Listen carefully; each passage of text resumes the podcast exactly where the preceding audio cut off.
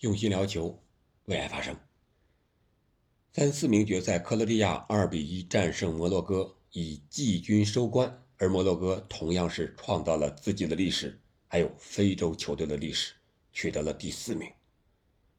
这里是喜马拉雅出品的《憨憨聊球》，我是憨憨。这场三四名决赛，主裁是卡塔尔的贾西姆。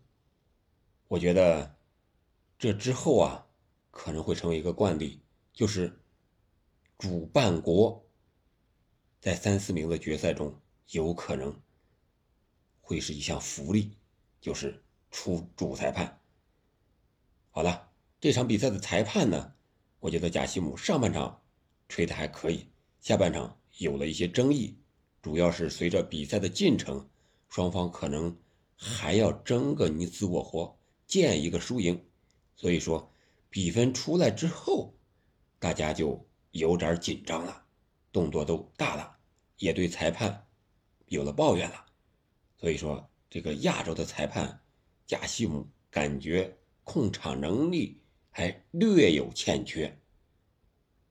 那这两场比赛各队踢的呀，和我预测的基本上是一样的。克罗地亚有了三名二十二岁的小将后防都上场了。你像这个，除了以前的格瓦迪奥尔，还有斯塔尼西奇啊、舒塔洛，这些都是二十二岁的。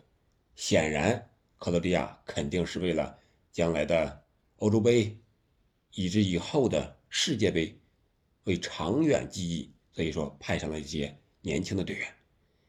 当然，克罗地亚还有他们的老将莫德里奇，摩迪依然是比赛场上奔跑最汹涌的那一个人。虽然他是三十七岁老将，但是他赛后依然没有退役的打算。从比赛的场面来看。我们看不出来他老了，他就像一个二十七岁的一个壮汉一样，在那儿不停的奔跑，而且传球控球还是那么的厉害。摩迪依然是我们那个传奇。我们希望在下届欧洲杯乃至世界杯中，依然能看到莫德里奇的身影。那本场比赛的进球呢，来的比较早，上半场六分三十秒的时候，克罗地亚。凭借一个经典的任意球头球接力，攻破了摩洛哥的球门。这个任意球相当的精彩。首先在主罚这一块是莫德里奇虚晃一下，然后由七号马耶尔左脚罚入前场。然后跑位这一块呢，是佩里西奇用头球回顶了一下，算是往中间顶吧，中路顶，然后。格瓦迪奥尔在门前冲顶，显示了他除了后卫之外的进攻能力。本场比赛这个进球异常的经典。我之前一直说，本场世界杯一直没有特别经典的任意球，终于在三四名决赛倒数第二场的时候来了。大家到时候可以看一看这个镜头回放，非常的经典。格瓦迪奥尔呢，也向人展示了他。另一面，那就是进攻的属性。本场比赛他是屡屡前插，险些还制造了一个点球，引起了一个不小的争议。然后八分十八秒的时候，摩洛哥就扳平了，同样也是利用前场的任意球，也是头球接力，是二十号，也是二十号啊，是摩洛哥的达里用头球将球顶进的，谁也没有想到。这场比赛进球会这么快，扳平会这么快，而且是两个任意球以同样的方式打进了球门。只不过摩洛哥进球呢，是中间那个蹭那个点是克罗地亚的后卫蹭了一下。在上半场结束之前四十二分钟的时候，克罗地亚由奥尔西奇将比分锁定为二比一。这是一脚神仙球，他是在禁区前沿。由克罗地亚整体压上抢断之后，由奥尔西奇右脚的一个兜射，兜射球门远角，中立柱内侧弹进网窝。这个球是克罗地亚的集体拼抢的结果，也是摩洛哥的二十三号这位十八岁的小将啊，哈努斯在禁区前沿啊带球带多了，让人家断下，结果来了这么一脚神仙球，最终的比分也就是二比一。我们说的这个二十三号是摩洛哥非常年轻的十八号，也代表了未来，踢了五十五分钟，表现非常不错。除了这个失误之外，在进攻方面呢，还有比较好的天赋吧，敢于做球，敢于拿球。然后我们看看整场比赛，双方心态比较放松，但是踢的呢又比较认真，特别是下半场是非常认真。为什么说放松呢？我们可以看摩洛哥的十七号鲍法尔来了一个小杂耍啊，在边路传球的时候啊，用右脚拉球，然后左脚脚弓一磕，回传给了自己的队友。啊，这种动作在场上是很少见的，啊，只能在这种三四名决赛的时候才能出现。